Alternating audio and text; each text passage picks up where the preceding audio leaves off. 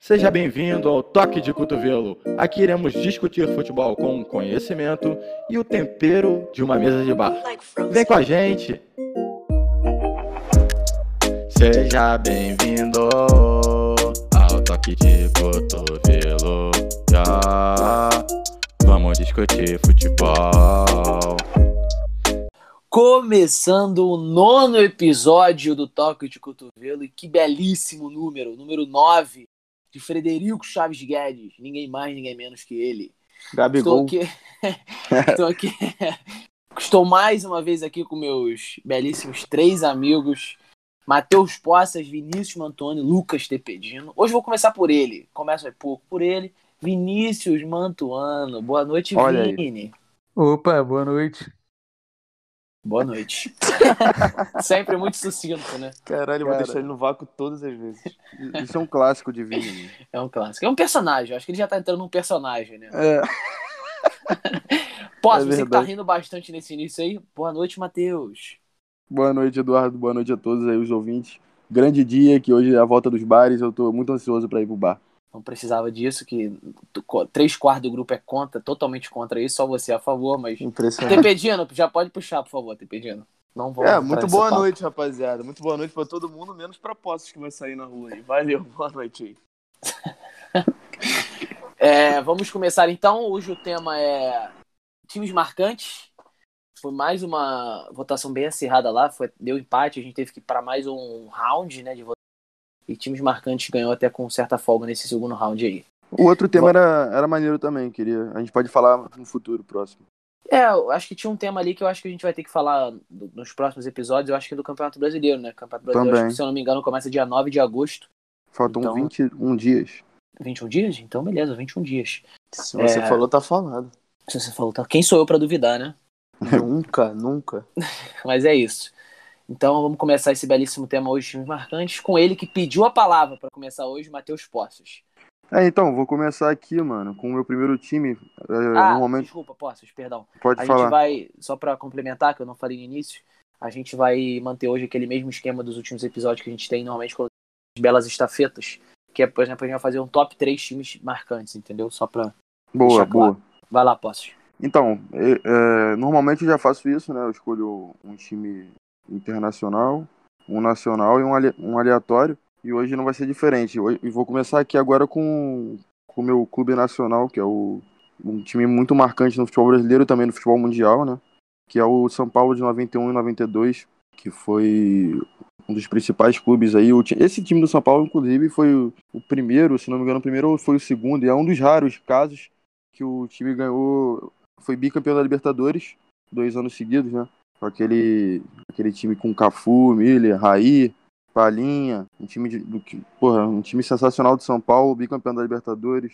Jogou o Mundial contra aquele Barcelona do Cruyff, né? E jogou bem, envolvendo... Tem aquele gol. Tem aquele gol de falta do Raí, né? Tão emblemático. Pô, exatamente, mano. Esse time do São Paulo aqui não poderia estar fora dessa lista, porque, além de tudo, de- dos bons jogadores, de ter batido de frente com o Barcelona na final, isso no Mundial de 92, né? É, era treinada pelo Tela Santana, que é o, talvez, posso até estar sendo polêmico aqui, mas o maior técnico brasileiro que já tivemos. Tendo a concordar com você. É um dos E- maiores, com certeza. É, exatamente. É um, é um, tá ali no nosso top, no top 3 de todo mundo, provavelmente. E, pô, não tinha como não falar desse time. O Cafu, no- novinho, o Miller, tinha também aquele. Pô, até esqueci o nome dele. Aquele. Leonardo. Tinha, Leonardo- tinha o Zete, tinha Porra, o Exatamente. Cerezo. esse Toninho Cerezo, pô, era um timaço do São Paulo. E foi numa época que. Nessa época de- da Libertadores aí, do 90 e poucos, anos 90, era muito violenta, muito violenta ainda a Libertadores, né? Várias polêmicas e tal. Só que o time seguiu em frente, era um futebol bonito. E não podia deixar de falar desse São Paulo aí de 91, 92. 92, 93 também, né? Mas o, o mais marcante foi o de 91, 92, terminando a temporada contra o Mundial contra o Barcelona. Então, É, esse time aí, sempre que eu vejo entrevistas dos ex-jogadores ou jogadores atuais, sempre falam desse time, assim, como referência. É, exatamente. Eu também, e eu, eu li algumas, cheguei a ver até um, um videozinho falando sobre esse time. Porra, eu até recomendo aí pra galera que quer conhecer um pouco mais sobre ele. Porque realmente esse foi o time também que eu não tive, não vi, né?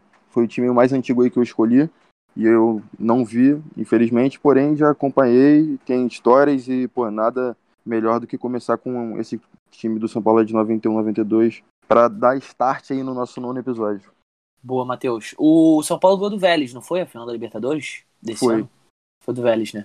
Vélez, exatamente. É, você, você falou do que a Libertadores era bem difícil, muito complicada, você falou que esse São Paulo jogava, e realmente, né, que você vê isso pelo Tele Santana, né? Tele É. Santana não era um cara que gostava de fazer, é, como, como eu vou dizer, uma cera, não gostava desse, desse tipo de coisa, gostava de jogar bola, né? Exatamente. Então, com, com certeza, era um dos pioneiros nisso daí no, no Brasil e com certeza na América, por isso ganhou duas seguidas, né? Pô, mano, e o mundo, aí, né? muito bizarro que você ganhar duas Libertadores seguidas, até hoje é um bagulho muito complicado. É, Sobre, sobre Torço para que isso não aconteça com o Flamengo esse ano. é isso que, eu- isso que eu Desde ia já falar. isso porque- aí. É, agora falar. com a mudança de treinador. Agora, sem como é. Jesus, eu não faço a menor ideia do que vai acontecer com o Flamengo. Esse, o, o Tele Santana também, é, eu vi algumas entrevistas, o pessoal falava que ele focava muito além da parte tática, na parte técnica, que hoje em dia é raro o pessoal focar nessa parte, só foca na tática. E o, o Cafu era um jogador até normal, assim, mas evoluiu muito com o Tele Santana. O Tele Santana não pedia para ele repetir cruzamento o tempo inteiro, aí ele virou o jogador que se tornou, né? O Cafu. Porra, exatamente. Perfeito, Mas é isso. Posses. Mas Posses É isso. sempre trazendo a antiguidade pro podcast, História, né? importante, né? É, mano, tem que, tem que ter, né? Tem que ter sempre. Concordo com você, concordo com você. Tep, eu vou deixar a Vini por último, porque ele atrasou, né? Hoje, então eu vou conversar com. O segundo vai ser você hoje, beleza? Pode ser? Tá Pode bom, puxar aí. vamos, vambora. Eu vou, eu vou falar do meu time. Meu time brasileiro também, que foi a pedido de Thiago Nolasco. Acho que o Eduardo tava na. Olha aí, Tava na- salve aí na pra call. Thiago. E ele Salve, falou Thiago. que. Aniversariante da falar, semana aí, né? Com certeza, com certeza. Um grande, grande amigo. Ele falou pra falar desse time, vou falar dele, que é o Flamengo de 2019. Que Porra. é, é bem recente. Tinha que estar na lista também. É bem recente, mas é uma equipe que perdeu menos do que ganhou título, ganhou cinco títulos e perdeu quatro partidas, né? O Flamengo de Jorge Jesus, né? Vamos, vamos dizer assim. E ganhou a Libertadores e um brasileiro no mesmo ano, que é algo que não acontecia desde. Ah, não lembro o ano, com certeza, mas há muito tempo, acho que em 1950. E, cara, é uma equipe que é muito diferenciada no futebol brasileiro, com que mostrou muitas muitas coisas táticas, muitos exercícios táticos que a gente não tinha aqui, com a bola, a bola coberta e a bola descoberta, é, a pressão alta o tempo inteiro, uma, é, uma pressão muito grande durante o jogo, não, não vou, não vou usar essa expressão, é uma Intensidade? intensidade, isso, intensidade muito alta, né, durante o jogo. E muita técnica também, né? E muita Muito técnica. E eu acho que a técnica foi pelo, pela equipe, né? Foi pelo time, É, mas você via jogadores que não, não davam em nada, como o Ilharão, e ele se transformou num, num cara top, né? Entrou até numa seleção da rapaziada aqui de tá melhores sendo- do Campeonato Brasileiro. Tá sendo cotado aí pra ir pro Benfica, né? Ele tá sendo Agora- contratado pelo Benfica, com certeza. Mas eu acho que essa seleção, essa seleção aí, essa, esse time ganhou tudo que participou, menos, eu acho que a Taça Rio, se eu não me engano. Eu acho que o resto ele ganhou tudo que participou, todos, os, todos os campeonatos, menos o Mundial também. É a Copa do obviamente. Brasil também. E a Copa do Brasil, é verdade. Que saiu que foi no. Pô, foi o primeiro jogo, né? Primeiro e terceiro, eu acho, o jogo do Jorge Jesus. Aí ele não isso, conseguiu. E perdeu nos pênaltis, né? Mas, tirando isso, ele ganhou tudo. E, cara, eu acho que vai ser um time que vai ficar marcado na história do brasileiro pra sempre, né? Pô, ganhou dois campeonatos muito difíceis em um final de semana. É verdade. E Sim. foi. Se, se eu não tô enganado, foi o que ganhou com mais cedo o Campeonato Brasileiro, não foi? Ou será que eu tô enganado quanto a isso? Não eu acho tenho essa bate- informação. eu acho que bateu o recorde do Corinthians de número de Eu pontos acho no que bateu o sim. recorde do Corinthians, não bateu? Bateu. E também a, a maior diferença pro segundo colocado. É, então. então eu, eu- e é o time que mais fez gols, né? Eu acho também. Sim, verdade. Sim. Ou seja, É, é, uma, acho- é uma equipe que vai ficar na, na história do Brasil pra, pra muito tempo, pelo menos, eu acho. É, eu acho que é inegável, né? Eu acho que no nosso grupo de amigos, assim, a gente já, já debateu algumas vezes que esse talvez tenha, o que, pelo menos o que eu vi, o que a gente viu, talvez tenha sido o melhor time, assim, que a gente já viu jogar aqui no Brasil. Não só, Sim, com questão de, certeza. não só em questão de jogadores, acho que o Brasil tem, sempre tem muito jogador bom, mas acho que pela forma de jogar, pela, pela intensidade que o Flamengo joga. Eu, sinceramente, eu não vi tantos jogos do Flamengo assim. Normalmente eu via mais jogos da Libertadores, pra dar aquela secada, né? E, E os jogos que eu via mais normalmente eram contra o Fluminense. O Flamengo. Eu fui até com o Vini no jogo do ano passado, né? Aquele zero. E o Flamengo engoliu o Fluminense naquele jogo. Engoliu, era um massacre. Massacre, o Fluminense não passava do meio campo. O, o Flamengo em cima o tempo inteiro. Eu até pensei que o Flamengo fosse diminuir o ritmo no segundo tempo, que acho que normalmente acontecia, pelo, principalmente pelo cansaço. Mas foi um time que amassou. Amassou. O Fluminense não viu a cor da bola. Foi, foi 2x0 foi pouco. Eu saí com aquela sensação falando daquilo pra Vini, que foi pouco aquele 2 a 0 Não, e uma curiosidade, eu tava. Hoje eu tava comentando com um parceiro de trabalho sobre o podcast, pá. Aí perguntei para ele assim sobre times marcantes para ele.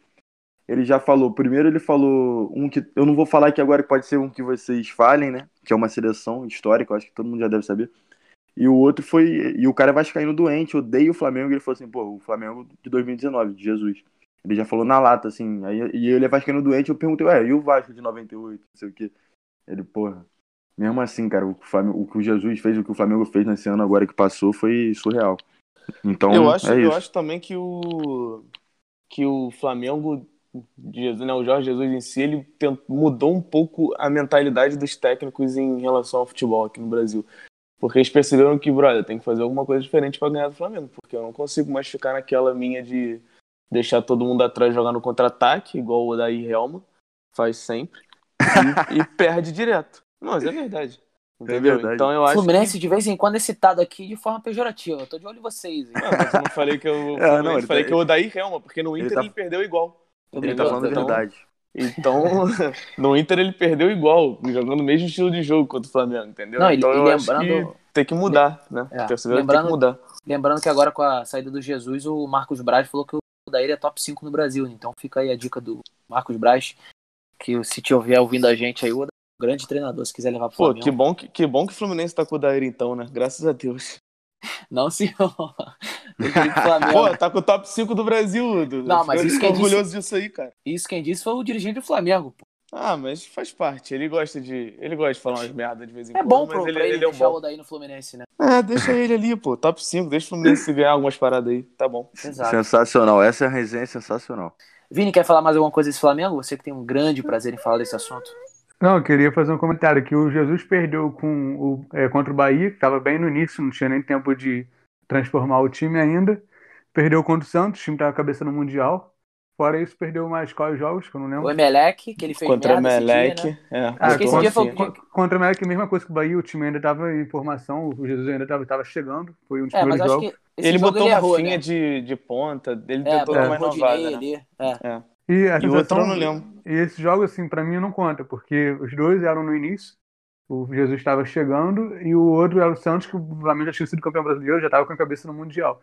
E fora isso, a sensação, assim, todos os jogos, é, tirando agora desse Carioca, que o Flamengo jogou meio mal nessa reta final, é, a impressão que dava era que o Flamengo é, sobrava em campo e que ia ganhar a qualquer momento de goleada. Só o jogo mais difícil do Flamengo, por incrível que pareça, na minha opinião, é, foi o além do contra o Inter, do Ri- River Plate na Libertadores, que são jogos sempre difíceis, mata-mata, o contra o CSA no Brasileirão, o Argel Fux. O cara mandou uma Grande estratégia- treinador. O cara montou uma estratégia muito boa ali. Bo- Botei, tô falando sério, pô. Não, eu sei, eu tô rindo de Dudu, cara. Dudu é foda. Eu lembro desse jogo do Flamengo, Dudu. O- Pô, o Flamengo passou um pouquinho de perrengue com, com o CSA no Vocês, Maracanã. pass- vocês passaram perrengue também contra o Botafogo no Gião, foi 1x0. Tava Isso, é. 0x0 até os 40 do Isso, segundo é. tempo. Vini tá Botafogo lá, batendo até a mãe. É, mas tem que Clássico. bater mesmo, pô. Vai Clássico fazer é Vai- clássico. Como é que a gente vai ganhar com o Diego, Diego Souza e Alex Santana? É, Vinícius, eu queria que você falasse um pouco sobre o Bruno Henrique, o que você acha dele. Queria que você falasse sua frase emblemática aqui pra deixar gravado no podcast, por favor. Não, o Bruno Henrique é o Pelé, só que corre mais. Mas, Que isso. mas ele. Ah, que não, mas isso. o, o próprio Bruno Henrique, o próprio Bruno Henrique, ele não. Ele não era artilheiro no Santos. Ele sempre foi um jogador bom, mas ele não era artilheiro. Quando chegou no Flamengo com Jesus, ele virou artilheiro, artilheiro, tipo, fazendo gol pra caramba. Nunca foi disso. Verdade. Meu pai, meu pai que vê mais jogos do Fluminense também, assim, jogo, pouco jogo do futebol brasileiro, ele fala, cara, esse cara nunca nunca jogou tanta bola como esse cara tá jogando no Flamengo. No Santos era um jogador mais comum, tá jogando muita bola no Flamengo agora. Cara, e só pra ilustrar, tem, teve um, eu conversei teve um tempo atrás com um amigo meu flamenguista que o pai dele é muito cético em relação a essas coisas de Flamengo e tal, e ele tava indo na, na reta final com com o pai nos jogos do Flamengo, né? E o pai, quando a torcida começa a gritar olé, assim, e fica um oba-oba, o pai normalmente não grita. E aí nesse- teve um jogo, não lembro, acho que foi contra o Corinthians, que o Flamengo ganhou de 4x1 no passado. Que ele começou a gritar, olé, olé, olé. O- o- esse meu amigo perguntou, pô, pai, tá gritando agora? Ele, cara, a última vez que eu vi o Flamengo jogar assim foi o Flamengo do Zico que ganhou tudo, então me deixa. Porra, exatamente. exatamente. Brabo, mano. Eu acho isso muito brabo. É. E marcou uma geração de pessoas que já tinham visto isso antes. Tem gente que nunca viu e tem gente que talvez nunca vai ver, né, mano? É foda. Pô, teve um jogo contra o Palmeiras lá, no, lá na Allianz, na Allianz, Allianz Arena. Allianz Parque, aliás. Pô, o Flamengo, o Palmeiras não viu a cor da bola. Não viu a cor da bola. O Palmeiras, segundo colocado na época, não viu a cor da bola. 3x0, né? É. Verdade, verdade. Mas vamos nessa, então? Vambora, vambora, que esse podcast é sobre Flamengo, né, Posse? É, exatamente. Então, eu tô sentindo um negócio estranho aqui. Vai lá, Vini, pode, pode puxar o seu, seu primeiro time. Então, o, o meu time vai ser um time, vai ser, na verdade, vai ser um período, vai ser de 2000 a 2007. Esse time, quando eu cresci, e ganhar Porra, dele, quase uma década, que isso. e ganhar Caralho, dele, brother. ganhar dele é como se fosse, na época era como se fosse ganhar um título, principalmente na casa desse time. O time Ah, que eu escolhi, é. escolhi é o Boca. O Boca, tipo, quando alguém ganhava dele, no, repercutia muito, porque era um time, assim, imbatível praticamente. Eu vou citar aqui o que, que o Boca ganhou nesse período de 2003, a- de 2000 a 2007. É, o Boca ganhou três Libertadores, não, quatro Libertadores, 2000, 2001, 2003, 2007. Ganhou dois Mundiais, 2000 e 2003. Ganhou duas Copas Sul-Americanas, 2004 e 2005. E ganhou duas Recopas, 2006 e 2008. Ou seja, praticamente dominou a Bizarro. América. Aí. Bizarro. E, e a gente sempre vê os nomes, a gente, tipo, os nomes, assim, marcantes, assim, do time. Riquelme, a base, né? Esqueloto, Palermo, Palácio, Teves, é, o próprio Dátulo, mas no final, mas tem, tipo, Ibarra, Morel Rodrigues. A gente sabe os nomes dos caras, a Bandanzeri, sabe? É um time que marcou, fez história. O Mas- Carlos Bianchi, treinador. Pô, o Bian... isso que eu ia falar, o Bianchi foi... fez história com esse time do Boca. Exatamente. Eu lembro que, pô, é, ninguém ganhava do Boca, o Paysandu ganhou do Boca, foi, tipo, como se fosse um título e tal. Um gol do, foi gol do Yarley, né? Foi lá na Bomboneira. Gol do Yarley. Mas depois foi, foi eliminado né, lá no Frasqueirão. Sim, sim. Mas Lembra- é, um, Fra... Frasqueirão não, Mangueirão. Frasqueirão Perdão. ABC. Salve pra Perdão, galera do. ABC aí. mas é um time que time marcou, que era muito chato. Era, pô, tinha jogadores muito técnicos, como o Riquelme. E, inclusive, na final, naquela, na final Libertadores de 2003 contra o Santos, o Santos tinha um timaço, Elano, Robinho, Diego, e o Boca ganhou com sobra. Ganhou com sobra, tipo, sem fazer força do Santos. É, eu lembro que acho que em 2007 também na, na Libertadores da, contra o Grêmio, que o Boca ganhou da, contra o Grêmio, acho que o Riquelme acabou com o jogo no É. Olímpico na volta. Riquelme destruiu, exatamente. O- Lembrando que. Fala lá, Vini, perdão, perdão. Não, não, tipo, no Olímpico, acho que foi 3x0 É, no no Olímpico, né? Sim, eu acho que o Riquelme acabou com o jogo. O Grêmio tinha um time bom, porque o Carlos Eduardo jogava muita bola ainda. É, sim. Hoje esse que veio pro Flamengo, não, mas que, que veio Aham. muito ruim, mas. Tinha o Diego Souza também, garoto, jogando bem. O Tcheco, O acho que o Jonas. Tcheco tava no Grêmio também. Era o Jonas, não? Ah, não, o Jonas chegou Não. depois. Jonas, eu não. Acho que não, Jonas eu não lembro. Não, Agora não, frente. mas... Eu lembro Mas- um pouco desse time do Grêmio, pra te falar a verdade. O É, goleiro, o- acho que era o Tapia. É, eu lembro pouco, eu lembro pouco. Foi, foi um ano antes do grande acontecimento aí do Fluminense, né? Perfeito, eu não, ia, eu não ia deixar passar essa, né? O Poços. É, aí Não, tipo, claro que não. foi Porrou 2000 a Boca, né? 2007. Aí 2008 o Fluminense acabou com essa... Acabou, verdade, sou- mano. Isso daí, isso daí foi importante, inclusive, mano. O Fluminense ter acabado com o Boca. Foi o único Até- time brasileiro a eliminar o Boca depois do Pelé, pô. Depois do É, e Pelé. depois disso o Boca nunca mais foi aquele Boca. Tipo, voltou a ganhar, mas não voltou a ser aquele Boca. Verdade. Acho que chegou na final da Libertadores em 2012, né? Contra o Corinthians, mas É, acabou contra o perdendo. Corinthians. Com um time muito. Mais ou menos. Mais ou menos. Boca, é, e né? o time É. do. Mano, é que na real, depois desse tempo aí do, do Boca de histórico, foi tudo na raça, né? Raça e camisa. É. O Boca Depois sempre- contra o River. É, exatamente. Contra o River também. Pô, esse ano do, do, do Boca e River também eu achei que o Boca ia levar. Tava com um time até melhor do que aquele de. Do contra Sim. o Corinthians, né? Recentemente foi, acho que, o melhor time do Boca, esse daí. Recentemente, assim, nos últimos cinco anos. Verdade. Eu não lembro se você, eu não sei se vocês lembram dessa característica do time do Boca, é, que normalmente eles iam muito mal na fase de grupos assim, se, se classificavam capengando e aí o time crescia absurdamente na, na, na fase de eliminatória, né, nas oitavas, né? Principalmente também por causa da bomboneira, né? Tem toda essa mística. Falam Sim. também muito. Eu não fui na bomboneira, eu gostaria de. Eu fui só na para visitar, não, não- nunca fui no jogo. Deve ser um negócio absurdo. Né? Eu, fui- É. eu, vi, eu vi um jogo lá entre Boca e. Eu acho que foi São Lourenço, só que foi 0 a 0 tá ligado? Foi uma merda o jogo. Só que foi. É uma experiência incrível. Eu recomendo a todos irem. É um, é um dos maiores estádios aí da- do nosso mundo aí. Eu sei, era como se fosse um cubo, né? O estádio. Sim, eu é, acho irado de fósforo. é aquele, aquela parte de camarote, uma parte inteira, uma parede de camarote, tá ligado? Aí, o, aí em volta são arquibancadas imensas, tá ligado? Eu acho muito. Pô, foi muito foda. Sim, é, mas é isso. No Mundial também fez grandes jogos contra o Milan. Não, não deixou barato. Perdeu um e ganhou o outro. E é isso. Boa lembrança, Vini. Boa Perfeito, lembrança. Vini. Perfeito. Per- Eu perdeu, vou- pro, perdeu pro Milan, né? 2007. Isso, é. Eu vou puxar meu primeiro time aqui. Eu vou, eu vou muito do time que, pra mim, um time marcante é o time que eu vi jogar. Então, no final, eu vou deixar minhas menções honrosas aqui. Eu vou muito do time que eu vi jogar e o time que me inspirou, principalmente, a gostar muito. Eu vou começar com, com o Santos de 2011, o time do Neymar, do Ganso. Não, não que me inspirou a gostar de futebol, porque eu já, já entendia bastante, já gostava bastante, mas foi um time que. Acho que foi o primeiro time que me encheu os olhos de futebol, assim, aqui no Brasil.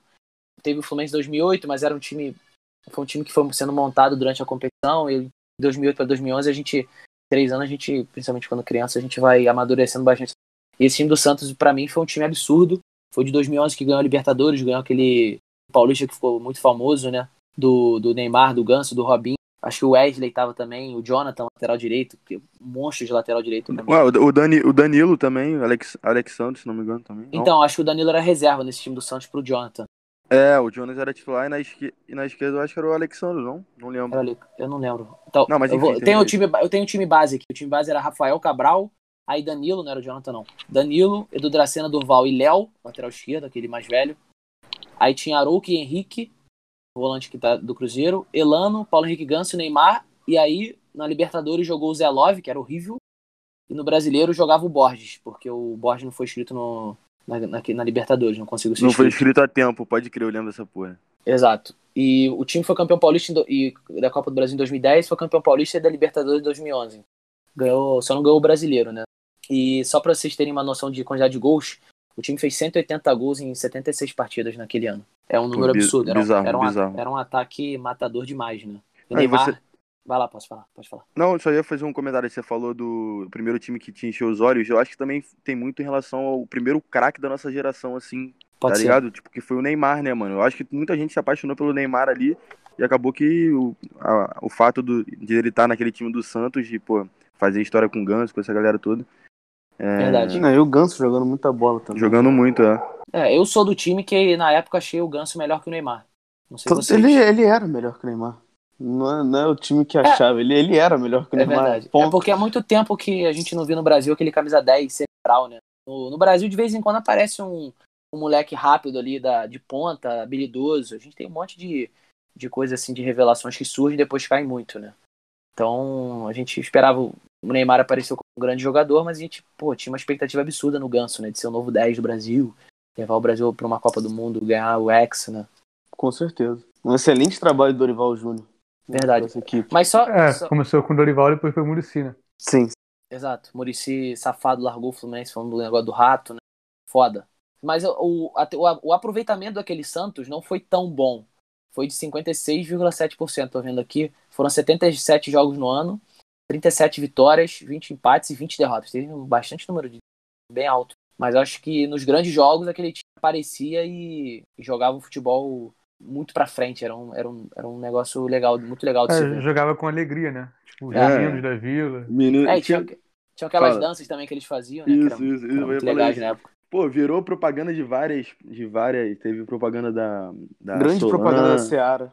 Da Seara, teve vários dos moleques dançando. Verdade, verdade. Então esse foi meu time. Só pra falar, Vini, o time de 2011 não tinha o Dorival, não. Foi o Adilson Batista que começou, depois foi o Murici. Mas aí Também- no É ano, verdade, no, é verdade. no ano anterior foi o Dorival, né? Que ganhou a Copa do Brasil. Isso, isso, exato. do Dorival Brasil. ganhou- Exatamente, foi isso mesmo. Vai lá, Posse, Nem- pode puxar. nem- seus- Opa, foi mal, Vini. Nem- não, nem lembrava do Adilson Batista. Eu Mas também vai. não lembrava. Eu também não lembrava. Adilson. Grande Adilson Batista. O Ibson, o Ibson tava nesse time. É, o Gosto chegou no meio, né? em 2011. Um salve Adi- Adilson Batista. E esse É. time proporcionou um dos, um dos grandes duelos do futebol brasileiro, que foi Flamengo e Santos. Exatamente. 5x4, né? Que nós Que a já gente falamos. Jogaço. Que falamos dele É. em outro episódio. Se você não ouviu, escuta lá. Não vou falar de novo. Escuta não. lá, escuta lá. Perfeito, bela, bela lembrança. Vai Uma lá, pena, que, uma pena que vamos, aí, no final, na final do Mundial tomou aquele 4x0 do Barcelona. Não. Mas é. O jogo É, chegou verdade. desfalcado lá. É. Eu lembro do gol do Neymar na semifinal, foi um golaço do Neymar. Eu lembro, esse Mundial, eu acho que todo mundo viu como se fosse até o, a seleção, tá ligado? Parecia que era o nosso time, porque todo mundo Exato, queria todo- ver. Exatamente, pô, todo mundo torcendo muito pra aquele time do Santos. E Pô, também era, era na época do Barcelona também no auge ali, então É, que inclusive era um- alguém poderia falar desse time aí, mas vamos, vamos seguir. vambora, vambora. Vai lá, posso, pode seguir. Então, meu segundo time é um time que. Acho que eu- na real é o único que eu, que eu vi. Eu lembro que, como você falou aí, de encher os olhos, eu acho que não foi nem na situação de encher os olhos, mas foi um time que foi muito dominante em várias situações. Acho que vocês nem esperavam que eu ia falar esse time, mas é o Bayern de Munique de 2012 2013, que fez aquela Champions League que é, é, vinha um time muito com aquelas duas, com as duas pontas, com Ribéry e Robin, com um time muito bem centrado, tinham grandes jogadores naquele elenco. Eles, o negócio do- desse time do Bayern é que tinha aquele o Jupp Heynckes, Heynckes, né, sei lá como é que fala o nome dele. É Jupp Heynckes? Acho que é uma Jupp po- Heynckes. Jupp é, uma porra dessa. Ele tinha, ele tinha anunciado que seria o último ano dele, meio que no meio da temporada assim, e o Bayern já dispu- disputando tudo, tinha perdido a Bundesliga no, no ano passado pro no ano anterior pro Borussia Dortmund e tinha também tomado, né, no, eu acho que no ano anterior também, no 2012 foi a final contra o Chelsea, que eles perderam na Allianz Arena, que- o time do Bayern, pro Chelsea, naquela final lá na, na Allianz Arena eles perderam em casa. E aí nesse ano seguinte, porra, o Bayern veio atropelando todo mundo, ganhou a tríplice coroa.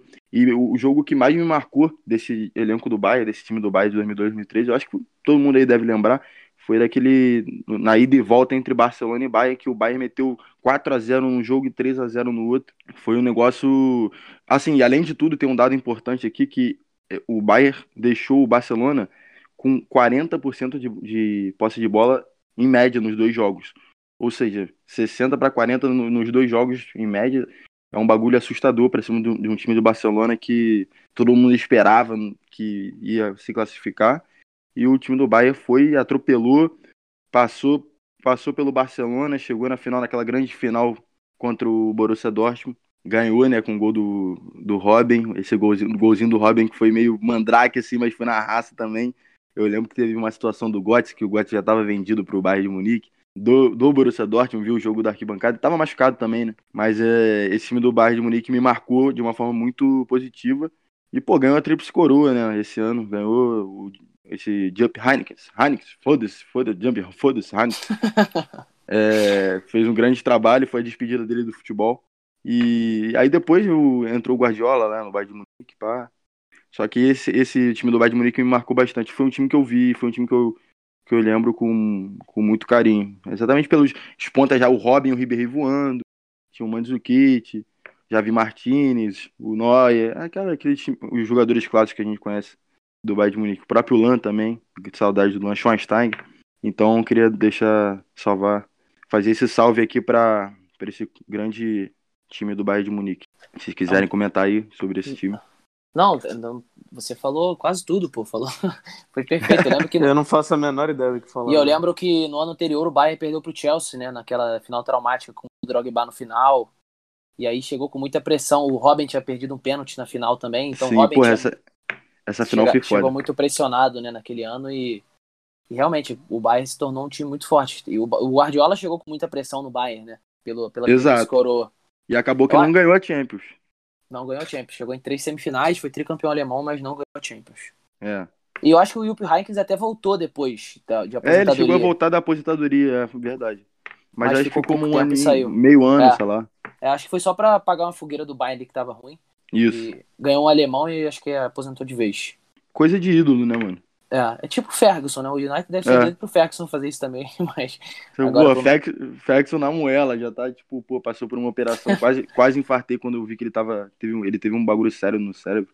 Nessa época eu fiquei, porra, mal achando que esse cara ia falecer, mas graças a Deus ele tá aí firme e forte indo em todo jogo. Quer dizer, agora não tá indo por causa do coronavírus, mas ele tá sempre presente lá no Teatro dos Sonhos, no Old Trafford. Um salve aí pro Alex Ferguson. se ele estiver ouvindo a gente, né? Você tem que falar, em inglês, posso. Manda um salve pra ele em inglês aí. Cheers, Alex Ferguson. Beleza, Que isso, é isso aí. Acabou? Bom, é só foi isso? Bom. É, foi bom. é. Foi curto e grosso, gostei. Mas é isso? Beleza. Cheers? tá? Eu acho que é isso, né? Cheers. Cheers, mate. Cheers, Alex Ferguson. Cheers. Boa, manda bem, manda bem. Gostei, gostei. Pô, Postos. Mas é isso, cara. Acho que marcaram a época, né? O Ribéry de um lado, o Robin do outro. Uma época do futebol. Vai lá, Tep. pode puxar seu segundo time aí. É, eu vou falar de um time que me marcou também. É um time que eu gostava muito de, de ver, de assistir. É, acho que eu já falei dele em outro, outros podcasts, mas não foi tão afinco. Que vai ser, por enquanto, agora vai ser o meu internacional, que vai ser o Milan, de 2007. Ganhou do Boca, na verdade, né, em 2007. Mas é o. Esse time do Milan, realmente, para mim, cara, é um. Em termos de jogadores, tem poucos times que eu vi que são melhores que esse Milan, em 2006 2007. Né, que tinha Dida, é, Maldini, vamos pensar, Nesta, Sidorf, Kaká, Inzaghi, Gattuso, Pirlo, Cafu. Kaká no auge. Kaká no auge, Kaká voando. Entendeu? Então era um, era um, era um time que, cara, eu eu via os jogos dele e eu falava, cara, não tem como esse time perder. Apesar de que o, a Itália tinha ótimos times também, a Inter de Milão acho que tinha Adriano, se eu não me engano, é, é o... Ah, esqueci o nome daquele outro time, então não vou falar. Fé, eu esqueci o que eu ia falar. Mas, cara, é, um, é, uma equipe que ganhou a Champions, ganhou a, o Mundial. Eu não lembro se ganhou o campeonato italiano. Ganhou, ganhou, acho que só ganhou o italiano. Ou não ganhou nenhum. Até uma crítica ao Ancelotti, Ancelotti por causa disso, porque ele só ganhou a Champions. E Sim. Com, esse time ele podia É, ter ganhado o verdade, italiano. verdade. É, esse time ele podia ter ganhado o que ele quisesse. Né? Mas eles ga- ganharam o, a Champions, ganhou o Mundial. O Mundial em cima do Boca, a Champions eu acho que foi em cima do Liverpool, né? Um belo jogo. Foi, belo, pô, foi o, foi, foi um jogaço. excelente jogo, foi um excelente jogo. Na verdade, foi, não foi aquele jogo que o, que o Liverpool virou, não. Foi, esse jogo aí foi em 2006. Cinco, eu acho. Cinco, 2005, 2005, 2005. 2005. Na, em 2007 foi o que o primeiro jogo o Milan ganhou, acho que de 3 a 0 se eu não me engano. E, de, e- Nossa, esse time era muito pica. E É, tinha um bem- dos caras que, que, que é um underrated que eu botei no, no jogador subestimado, que é o Pipo Inzaghi, que eu gosto bastante dele. Porra, Inzaghi era brabo, mano. Pô, e, e verdade, eu já tava pensando que era final de 2005 e, a- e não era, né? Eu, foi o, Não, foi a final de outro- 2005 foi outro jogão. Era, a base do time era o mesmo, eu acho que é o mesmo. Não, É, praticamente. Algum jogador que jogou e que não É, jogou. Começou em 2003, né? Que foi campeão em 2003 É, também com o Ancelotti. Exatamente. Exatamente. Então foram Mas dois é, Champions. acho que em 2005 tinha o Crespo, né? No, no Milan, se eu não me engano. O Crespo? É o Tchevchenko, não lembro qual, é, qual época do Tchevchenko. O Pedino é muito engraçado. Ele, Caralho, brother, eu não tô lembrando. Ele fala e depois fica assim, é ele Caralho, mesmo? mas é porque eu não lembro, porque esse time realmente eu me confundo todo, porque trocou muito algumas peças. Tipo É. o Tchevchenko, o Tchevchenko eu acho que tava em 2007, mas acho que ele não jogou, quem jogou foi o Inzaghi. Eu acho que o Tchevchenko perdeu pro Liverpool, entendeu? Eu acho que o Aham. Tchevchenko até perdeu o pênalti, né? Isso daí é óbvio. Mas eu não sei se ele tava, entendeu? Então eu não quero falar merda. Mas isso é... Mas isso aqui vai estar liberado, a gente pode falar o que a gente quiser, é tudo Ah, nosso. foda-se, né? Não- Não ligo. Mas eu acho que eu, eu vou falar aqui o time que, que eu encontrei aqui na internet, que era no gol, Odo, né? O Cafu era, não era titular sempre. Mas é Nesta, Maldini, João Kulowski, Pirlo, Ambrosini, Gattuso, Sidorf, Kaká e Pipo Inzaghi. Esse era o time de- do Milan de 2007. Timaço. Timaço, pô. Timaço, esquece. Eu sempre lembro daquela comemoração do Kaká contra o Boca, que ele levanta a camisa com aquela camisa por baixo, Belong to Jesus. É, ele, ele, ele, ele jogava com essa camisa. E não sei se é a mesma Champions, mas o time é o mesmo, basicamente, então eu vou falar daquele jogo do United contra, contra Milan. Posso, posso, me- pode me ajudar nisso daí. Que o Kaká, ele poderia ter morrido. Eu acho que o Kaká poderia ter morrido naquela, naquele contato contra o Evra, porque o Evra foi de joelho na Mano, cabeça bizarro. do Kaká e ele poderia ter morrido, mas O, Ev- o graças Evra a era Deus ele maluco. morreu. Evra era maluco, pô. O Evra era completamente maluco. Ele era bom, pô. O Evra era, Era muito bom, bom jogador. Eu amava ele o é Evra. completamente maluco. Ele era tipo o Vitor Luiz. Tô zoando. é que o Vitor Luiz chegou no Botafogo aí, eu tô muito feliz com essa notícia. Pode seguir aí. Chegou? Bom lateral. Bom lateral. Bom lateral. Parece Muito o melhor Evra. que o Egídio. Melhor que o Renê. Porra, não é difícil ser melhor que o Renier, mas eu não quero entrar nesse detalhe aí, não. Vai lá, Vini, pode puxar seu segundo time aí. Não, meu segundo time, como o Posses falou é, anteriormente, deduziu que alguém citaria, é o Barcelona, do Guardiola. Olha aí. É para mim é um time que marcou história e revolu- revolucionou não. Eu diria que reacendeu o futebol de posse de bola, de, é, de manutenção da posse, os jogos Perfeito. de passes curtos e, e isso é, transformou o futebol nessa década aí de 2000 e para cá. É, aí a gente lembra do, do Tic Tac, do Iniesta, do Xavi. Foi um time que Daniel Alves, é um time que marcou a história. É, é o time que eu escolhi, é o Barcelona. 2011, 2012, essa época aí. Maravilha, Vini. Eu ia, eu ia falar do Barcelona, ter que tirar da minha lista e botar outro aqui que tava de sobreaviso. Não, mas pode acrescentar o que você não, tem é, não, não tem muito o que falar, né? Acho que de 2008 até 2012, assim, foi um período absurdo é, na história e, do Barcelona. Isso se refletiu na seleção espanhola, né? Porque a maioria dos jogadores era do Barcelona. E a Espanha ganhou a Copa do Mundo em 2010 também. Inclusive, Sim. é uma ótima seleção para alguém falar também, se já, já que eu sou o próximo, vai ser, vai ser, ser meu próximo time a escolher, vai ser a Espanha. Dessa época. Olha, olha mas, só. Mas, cara, o Messi meteu 91 gols nessa temporada? Foi, foi. Caraca, foi nessa temporada, foi uma dessas temporadas aí que o Messi fez tudo isso, porque o Messi antes do Guardiola chegar era um jogador muito aberto na ponta, né? teve um determinado jogo. Eu sou, cara, eu sou muito fã do Guardiola. Hein? Vai ser tem um viés muito sentimental aqui. Já li os Sim. dois livros dele, dele. O cara e... Não, pode terminar, Dudu, com seus elogios pro Guardiola. Não, vai lá, posso. Eu vou complementar depois o, o Não, o só ia, também fazer, só ia fazer um comentário também do. Vocês estavam falando do Messi aí. O Messi ele começou a fazer gol. Foi quando o Messi começou a fazer gol, né? Desandar no, nos gols. Ele não era de fazer muito gol, na realidade. Opa, teve um problema aqui. Mas ele não era de fazer gols. Aí depois que o Guardiola chegou, começou a virar aquele homem gol do Barcelona, mesmo sendo baixinho. Aí que começa aquela história do Messi toda que a gente, todo mundo já sabe, todo mundo. Exato, exatamente. É, eu acho que o, o Messi foi mais para falso 9 ali também com o Real Madrid do Mourinho, né? O Mourinho meio que achou uma fórmula de jogar contra esse time do Barcelona. E aí o Guardiola colocou o Messi atrás do volante ali, né? Da linha de meio campo. E aí o Messi fez o que fez com o Real Madrid naqueles jogos, principalmente. Mas, cara, é isso. Eu sou desse time do Guardiola, porque foi um time que, cara, quando todo mundo começa a torcer contra, é porque o time realmente ou de uma época, né? Agora esse time do Flamengo também, todo mundo torce contra, muita gente torcendo pro Jesus embora, porque realmente é um time que naquela época se tornou quase imbatível, né? Eu acho que o auge desse time do Barcelona para mim, que mostra toda a superioridade, foi aquele final da Champions, o United, 3 a 1 naquele time do Ferguson, que era o United do Ferguson. Time massa, um time massa. É, e foi um amasso. O United não viu a cor da bola, né? É, sendo que o United ele jogou, fez duas finais em três anos contra o Barcelona. Né? Uma foi 2 a 0 com o Messi também metendo gol, e a outra foi essa do 3 a 1 Que é, o Rooney descontou pro, pro United, mas, porra, não tinha nem como ganhar daquele time. Exato. E, e uma das é, motivações do Guardiola ter saído do Barcelona no final de 2012 foi principalmente essa, de não conseguir tirar mais daquele time. Um time que entregou tudo, né? Entregou tudo. Tudo que a gente gosta de ver de futebol, de intensidade, posse de bola, de fazer gols, de dar show praticamente. Era um show, era um espetáculo. Aquele time do Barcelona entregou, né, Vini? Sim, o que mais me impressiona no Guardiola não é nem o estilo de jogo em si, é a facilidade com que ele consegue fazer com que os jogadores assimilem em pouco tempo. É, você vê ele foi pro Bayern de Munique em menos de um mês o time já ele foi pro Manchester City, o time tá com a cara dele já. É, isso daí é o que, o que o cara, como é que o cara consegue botar o estilo dele em todos os times. Não tem nenhum time que ele, é, tipo, bate cabeça, que ele vai mal, não. Ele sempre consegue implantar o que ele pensa. O cara é visionário, mano. O Dudu é. tá falando do livro dele. Até hoje eu vou pegar esse livro com o Dudu e nunca peguei. É verdade, é verdade. Mas não vai se arrepender quando pegar. É, eu acho que no City, acho que o primeiro ano dele foi um pouco abaixo, né? Mas também que o time era muito velho, vinha também de muitos títulos, era difícil motivar um um time que ganhou quase tudo na Inglaterra, né? E aí tiveram alguns problemas, mas enfim.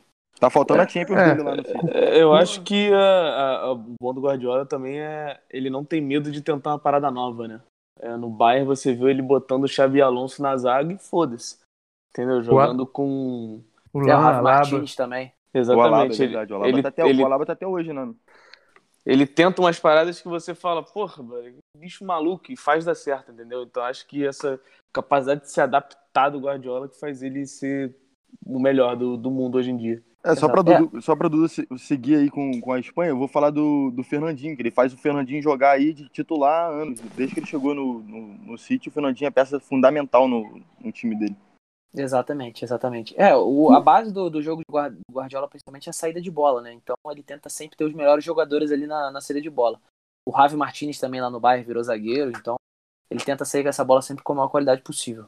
É, a única coisa que eu não entendi muito do Guardiola, assim, a única crítica, assim, talvez negativa, é que quando ele chegou no City, o Yaya Touré era o melhor jogador da Premier League. Ele vai lá e acaba com o Yaya Touré. Isso daí é a única coisa que eu não entendi até hoje. Mas, fora isso, ele é sensacional. É, provavelmente deve ter tido algum atrito ali. Pode ter tido algum, algo parecido com o que ele teve com o Ibra, né? E tentar implementar um estilo de jogo que o Touré não, não se adaptou. Às vezes também até ele meio que pode ter feito alguma coisa errada com o Touré. Mas enfim. É, esse lance aí do, do Yaya Touré foi a mesma coisa que quando o João Santana foi, barrou o Lúcio Flávio no Botafogo, a mesma coisa. Vou puxar meu segundo time aqui.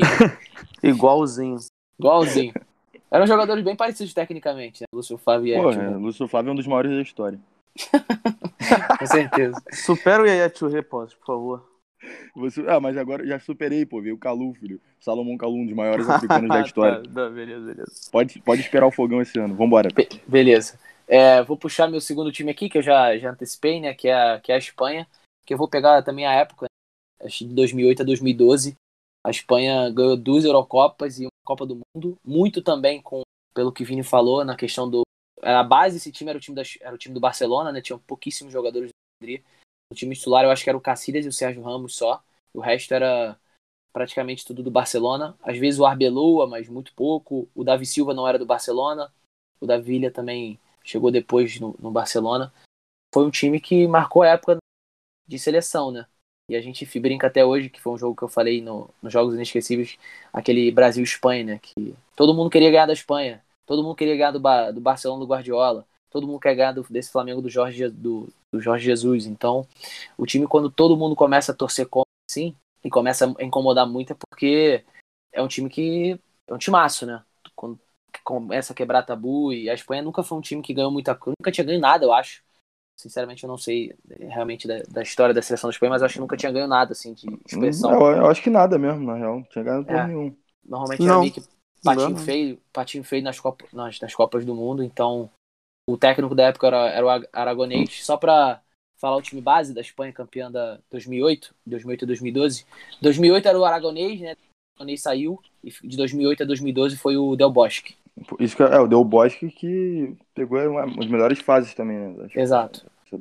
Era Cacilhas, aí Sérgio Ramos o Arbeloa, Piquet, Puyol, aí tinha Cabo de Vilha, que eu acho que era do Vila Real, se eu não me engano. Você lembra, Postos? Lembro, ídolo do Vila Real. Era do Vila Real, né? Aí ídolo. depois veio o Jorge Alba. Aí tinha Busquets, aí em 2008 era o Marcos Senna, que batia muito bem na bola também. Aí Xabi Alonso, aí tinha Fábricas e o Mata, Iniesta e Xavi, que é uma das maiores duplas de volantes da história, do futebol inesquecível. Pedro e, e Vilha. Eu também tinha o Fernando Torres na época que, que jogava muita bola. Então é isso, cara. Eu acho que. Não sei se vocês é. querem adicionar, vai lá, Vini. Queria fazer uma curiosidade, não sei se vocês sabem, ou se os ouvintes sabem, mas o Marcos Senna, ele é primo do Marcos Assunção. Caralho, eu ia fazer uma piada com isso, só que. Eles se parecem até, né? É, sim, mano, sim, eles são primos mesmo. Caralho, que incrível. A, a, piada do pós ia ser uma merda, então. É, ia ser uma merda. Ser... Eu ia fazer Fala a piada aí, e, e Fala a piada aí, por favor. Não, não era, não era nem uma piada. Eu só ia falar assim, não, o, o Marcos Assunção, o Marcos Senna, que é o, o Marcos Assunção espanhol. Calma aí. É, por aí, mano. Eu ia fazer essa merda dessa piada. Aqui. É, foi legal, foi maneiro, eu gostei. O, a, a Euro de 2012, a Espanha acabou com a Itália também na final. 4x0, né? 4, acho que foi 4x0, eu acho. Exato, exato. O, o Torres jogava bola ainda. Tipo, ali ele já tava em declínio já. Em 2000, o Torres jogou muito. Sim. Ah, e acho que em 2008 a primeira foi contra a Alemanha que tinha sido campeã do mundo. Não, a Alemanha não foi campeã em 2006. Mas vinha com uma, uma geração muito boa da Alemanha também, né? Sim. Aí depois que o Torres é, meio que caiu de produção e o Vidia também já estava caindo também, a Espanha sofreu um pouco essa falta de, de um cara ali na frente. Camisa 9, tanto que trouxeram o Diogo Costa do Brasil. É, e não deu muito certo na Copa de 2014. Fracasso Exato. Total. Exatamente. Eu lembro também que na, na Copa de 2014, como você falou, todo mundo queria vencer a Espanha. E quando a Espanha foi eliminada fase do grupo, foi tipo uma festa, né? O Chile jogou com muita raça contra a Espanha. Sim. É, foi, é... foi a mesma coisa da Alemanha em 2018, quando foi eliminada a Coreia do Sul. É, exato. Quando um, um, time chega com, com essa pompa toda, né, de dizer o ditado popular, é, todo mundo quer ganhar, né? Todo mundo tem, tira aquele gás extra e isso só demonstra a qualidade e o tempo que o time marcou, né? Exatamente. Pô, essa seleção da Espanha aí, eu lembro nessa época quando a gente jogava o Ingelé, Pet, tá ligado? E seleção espanhola era aquela pelona, tá ligado? Exatamente. O famoso tic-tac, né? Que o Guardiola tanto odeia essa, essa expressão. Mas vai o. Posses, pode puxar seu último time marcante, Matheus Posses. Cara, vou, vou fechar. Meu, esse vai ser meu time aleatório, mas é um time aleatório, mas é um time que marcou história no futebol inglês.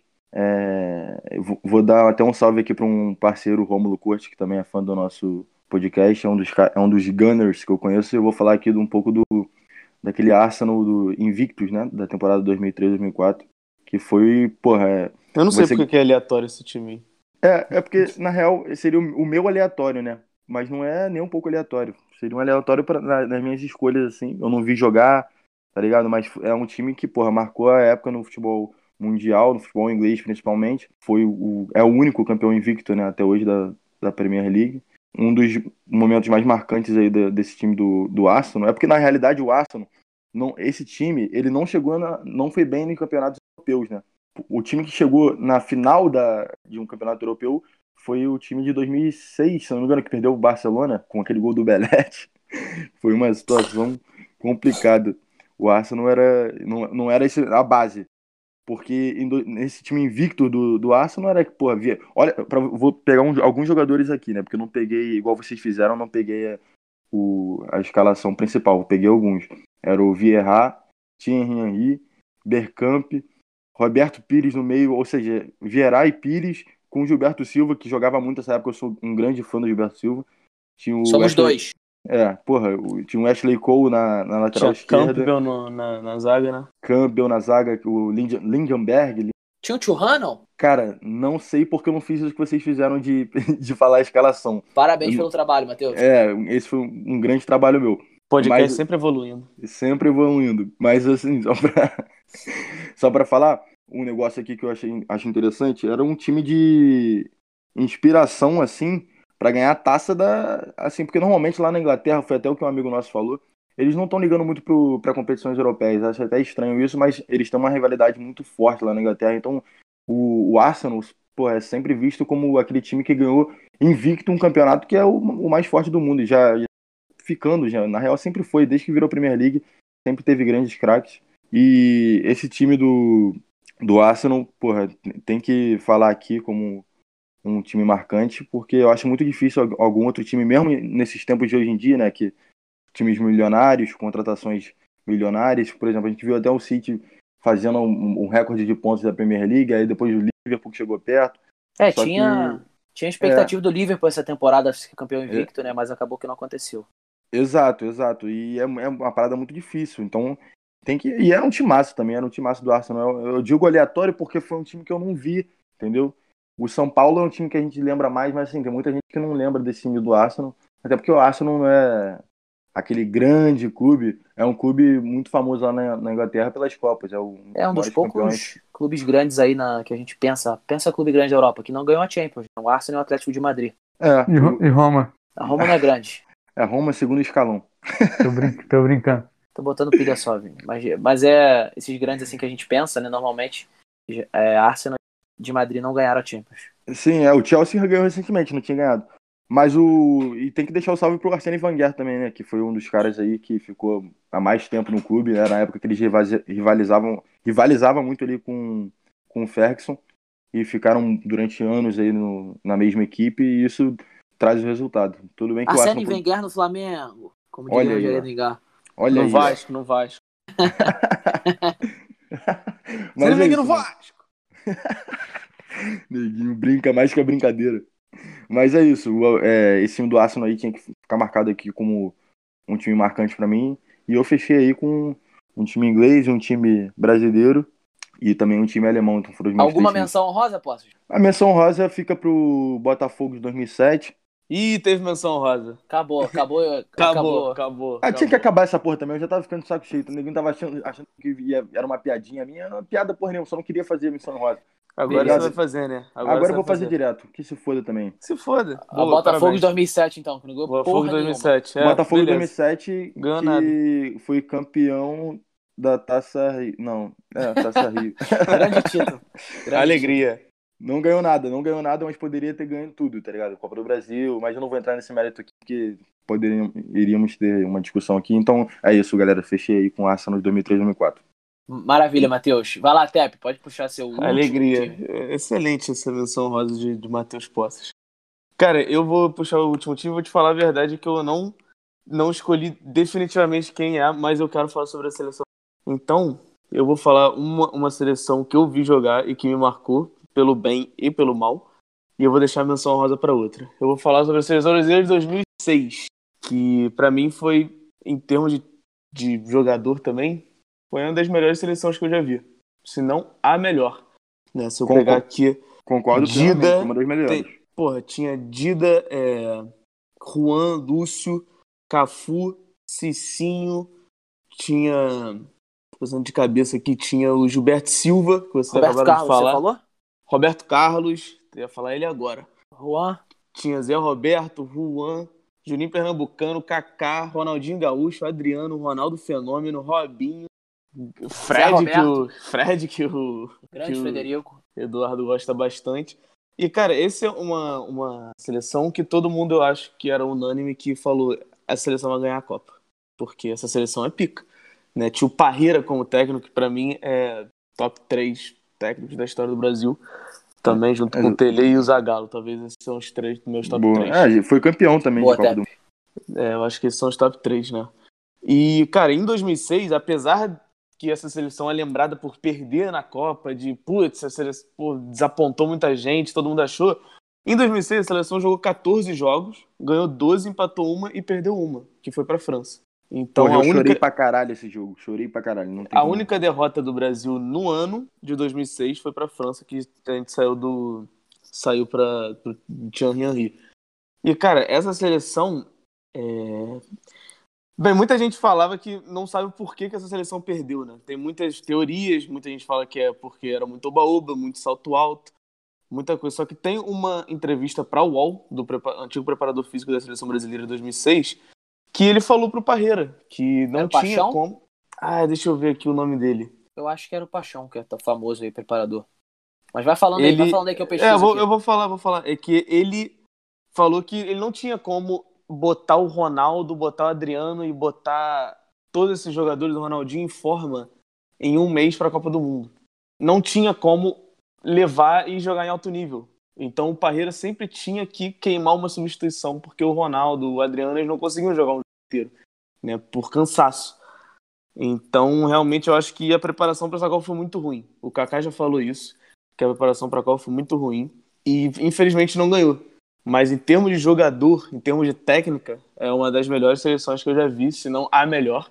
Mas infelizmente não ganhou a Copa, mas eu acho que merecia ter ganhado uma copinha. Teve o grande quadrado mágico da seleção brasileira. Ué, eu, eu achei genial essa. é, Tinha que entrar, inclusive, como time marcante, porque foi um time realmente marcante pra todo mundo. Eu acho que todo mundo ficou meio mal quando o Brasil foi eliminado pra França. Zidane acabou com a gente naquele jogo. sim, mas- sim. Mas, porra, é... eu, acho, eu concordo exatamente com isso, porque todo mundo tava cansado, porque nessa época, todos os jogadores da seleção, principalmente esse quadrado mágico aí, né, estavam jogando, assim, eram aqueles titulares absolutos, os craques dos times, eram estavam sempre sendo usados, o cara, é, não tinham descanso nenhum, e ainda tem um fato de os caras estarem, com a, com a bola lá em cima, aí não, de- não deve treinar, não é, um, por exemplo, um Cristiano Ronaldo da vida que deve se preparar, não deviam, né, pelo menos se preparar como de, é, manda o manual. Não, é, com certeza não. E, E tinha também o, o mental do torcedor brasileiro era de que a gente ia ganhar. Por quê? O Brasil ganhou em 94. Chegou na final em 98. Ganhou em 2002. 2006 com um time desse, filho, é, era, falou, vai era ganhar o- vitória. Era Não o tem Hexa, como, era o. Hexa. O brasileiro estava acostumado a vencer. Né? Ganhou Copa América, ganhou Copa das Confederações, ganhou a porra toda. Entendeu? O Brasil ganhava a porra toda. Aí chegou em 2006 que pff, não deu certo. Mas mesmo assim, e mesmo não dando certo, ganhou 14, jogou 14 partidas, ganhou 12, perdeu uma e empatou uma. Tinha um aproveitamento excelente também, né? Acho que pouca gente fala. É, o Zidane acabou com o jogo, pô. O É, é- é uma das maiores atuações individuais que eu, que eu já vi. Acho que todo mundo já viu. Concordo, posso, concordo. É, se- Acabou com o meio campo do. Esses dias eu revi o jogo da França. Sério mesmo, se você contar quantas vezes o Ronaldo Fenômeno tocou na bola, o Ronaldo não tocou três vezes na bola. É, Era pouco. o, o muito Brasil, o Bra- Brasil não jogou aquele jogo. Tipo, não, não criava, não criou nenhuma chance assim de re- relevância. É, foi impressionante. E também o Ronaldo também não tava, a culpa não foi dele. A bola não chegou nele. Mas o Ronaldo também não estava naquela forma dele boa. É, o Adriano já estava um pouco, né, tipo, caindo também. Tanto É. é. que, tanto é que acho que logo depois ele foi em 2007 ou 2008 ele foi para São Paulo se reerguer. Mas é, mas é isso. O, o time, os jogadores é, era sensacional. Mas Eu lembro- acho que não. eu- Pode falar, lembro- pode falar. Eu lembro de uma final... só de uma ou duas finalizações do Brasil. Esse jogo eu lembro bastante. Eu lembro que teve uma que o Bartei chegou a espalmar, mas foi tipo uma, assim, uma finalização fraquinha, mas bem colocada. Eu Não sei se foi o Ronaldinho que bateu, que o Bartei meio que espalmou assim, e todo mundo falou, caralho, agora? Não sei. Só que, mano, não, não chegou a nada além disso, tá ligado? Não foi, por exemplo, igual o Bra- Brasil e Bélgica de 2018. Foi uma atuação pífia mesmo do Brasil, ofensivo. Sim, o melhor jogador do. O melhor jogo do Brasil naquela Copa foi contra o Japão, que o Brasil botou o time misto. Aí deu uma animada no time com o Robinho. Acho que o Juninho Pernambucano Verdade. entrou e depois no vaga É. titular. Aí na- nas oitavas a gente pegou a Gana, Ronaldo. A gente pô, meteu 3x0, o neguinho achou, porra, vai ser o bicho, vamos acabar com tudo. Ronaldo, acho que passou, se tornou o maior artilheiro de Copa e Que depois foi o último gol, foi o último gol do Ronaldo na Copa. Nas É, Copas. que deu aquela pedalada assim, que foi um golaço também. Ele já meio gordinho, assim, descaralhado, mas, pô, jogava muito. É, eu acho que o grande crítica daquela seleção é nem o resultado que o Depp trouxe, né? Que, pô, inegável. 14 jogos, o time ganha 12. Era o desempenho, né? Pela quantidade de jogadores de craques que tinha o Brasil. E só pra base de comparação, hoje a gente falou num grupo que a gente falou da seleção de 2010, né? Olha a diferença de geração que a gente tinha. A gente tinha uma, uma geração se encerrando, né? Em 2006. A gente nem falou do Ronaldinho. O Ronaldinho era o melhor do mundo naquela época, que nunca desempenhou na É, seleção Ronaldinho. futebol dele, né? Ele nunca jogou na seleção, que ele jogou no- principalmente no Barcelona, mas é, a gente pega a seleção de 2006, principalmente, acho que o final, final de uma geração de 2006, né? Que ganhou, como o Tept disse, é, dentro aqui da América do Sul, ganhou a Copa América, ganhou a Copa das Confederações também, na pré- pré-Copa do Mundo. Ah, Tem a Copa, falam que a Copa das Confederações é a grande zebra, né, do Brasil. O Brasil É, ganha a Copa das Confederações, verdade. não ganha a Copa do Mundo. Mas eu acho que é isso, acho que principalmente o desempenho. Eu tenho uma Mas coisa que eu foda- Mas foda-se também, ganhou da Argentina. É, amassou a Argentina. Mas só magia, acabou com a Argentina. Tem uma, uma situação que eu lembro nessa Copa, uma curiosidade pra quem quiser pesquisar aí. Que teve nessa Copa, eu não lembro em qual jogo foi. Eu acho que não sei se foi Brasil Japão. Teve uma, uma polêmica muito grande na época que foi que a gente a começou a fazer aquele neg- questão de leitura labial. Que eu acho que foi um gol do Ronaldo, que o Ronaldo fez contra o Japão. Que o Parreira começou a falar uma porrada de palavrão. Muito palavrão. Pois pode pesquisar aí, leitura labial, Parreira, Copa de 2006. Eu não sei se vai aparecer, provável que apareça. Uma curiosidade aí sobre teve- esse jogo. Eu lembro dessa porra porque apareceu Você lembra? Fantástico. Foi, apareceu foi. Fantástico. E o Parreira o falou Oscar que era o Escobar, disso. É, o Escobar meio que narrando, tipo, narrando o que o Parreira tava falando, assim, tá ligado? Aí toda vez que ele falava, botava aquele tan, tá ligado? Sim, Aí era, tipo, foi. muito, tá ligado? Eu lembro dessa Exato, exato, exato. É isso. E a minha menção rosa que eu ia falar de seleção brasileira, que eu queria falar de seleção brasileira, não sei se os dois amigos vão falar sobre ela, mas era a seleção de 82 do Brasil, né? Ah, que não pode também, deixar passar, né? também é grande, Boa. uma grande seleção. Só que eu não falei sobre ela porque eu não sei muito sobre ela, porque, obviamente, não estava vivo quando aconteceu. Mas por vídeo, é uma das seleções que mais jogou bonito do Brasil, né? Aquele futebol do Tele Santana, que já foi mencionado aqui no, no podcast. E, cara, seleção, em termos de jogador, também era uma parada surreal, né? É, o Tinha nego fala que é- Leandro, Leandro, que é pra mim, pelo, por vídeo também, é um dos melhores laterais da história. Pelo meu pai, é o melhor que ele já viu. Júnior, Toninho Cerezo, Falcão, Sócrates, Zico, Aleixo, Serginho Chulapa. Pô, era um time descaralhado. O nego Aquele- fala de 82, 70 e 2006. Eu acho que foram as três melhores seleções, tecnicamente falando, do Brasil. O Brasil já teve. Aquele, aquele time de 82 era praticamente os dois melhores times da época, Flamengo e Atlético Mineiro misturado, com, com alguns de com Sócrates e Falcão e mais um o goleiro. É, não- enfim, mas tem gente que. é, o Reinaldo, infelizmente, não pôde jogar. Que Zete, cara.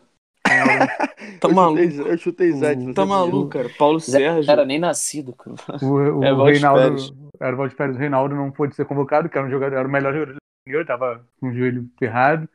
E, mas assim, tem gente que fala até que podia, tinha que ter botado o time inteiro do Flamengo ali, titular. É, tinha acabado de ganhar 81 e tal. Mas o Tele é, era muito bom treinador, mas muita gente também fala da teimosia dele, né? Tipo, o centroavante na época era o Serginho Chulapa, que era um jogador abaixo da média daquele time. E o Roberto Dinamite no banco, pô. O Roberto Dinamite jogava muito mais do que o Serginho Chulapa.